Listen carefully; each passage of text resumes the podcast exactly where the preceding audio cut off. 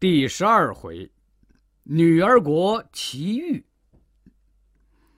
这天呐，唐僧师徒来到一条河边唐僧口渴了，就叫八戒舀了一碗河水，自己喝了几口，剩下的猪八戒一口气儿给喝光了。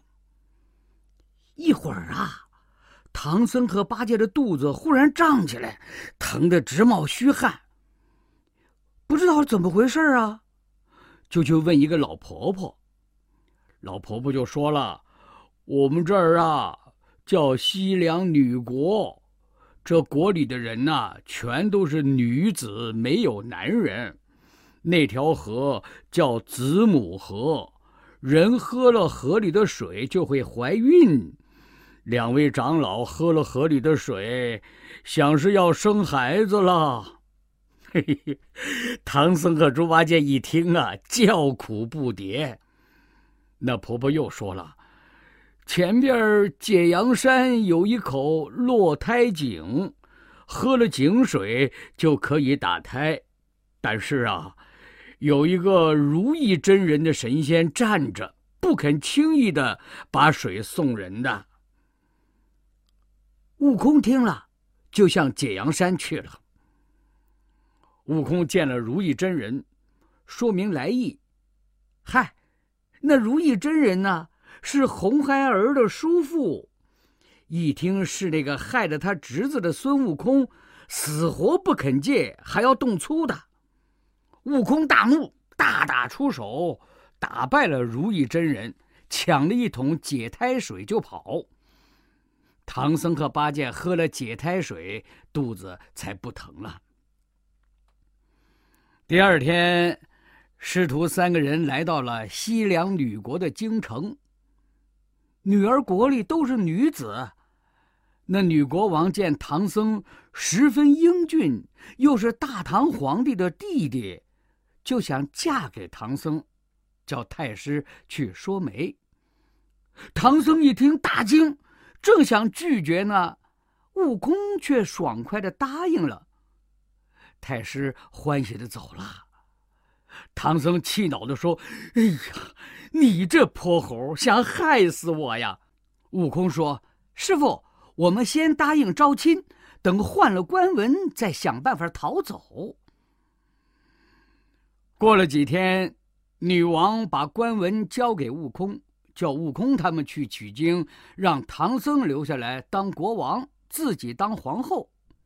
谁知道啊？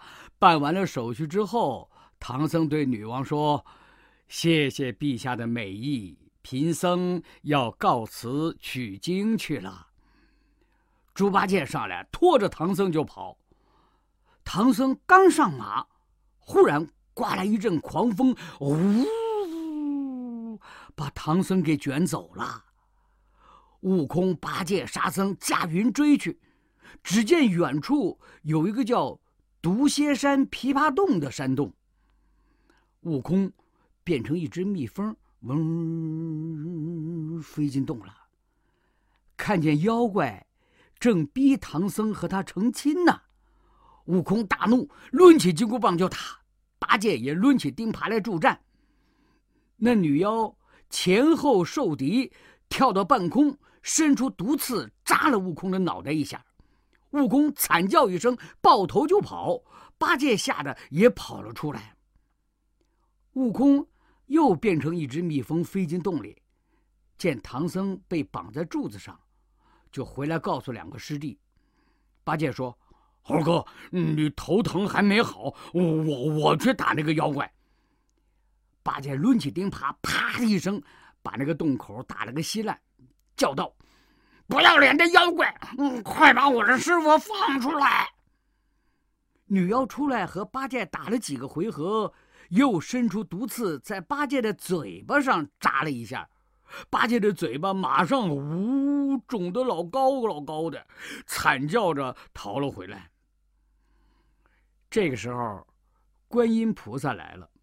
对悟空说：“这个妖怪是蝎子精，前些日子把佛祖的中指遮了一下，肿得老高，我也治不了他。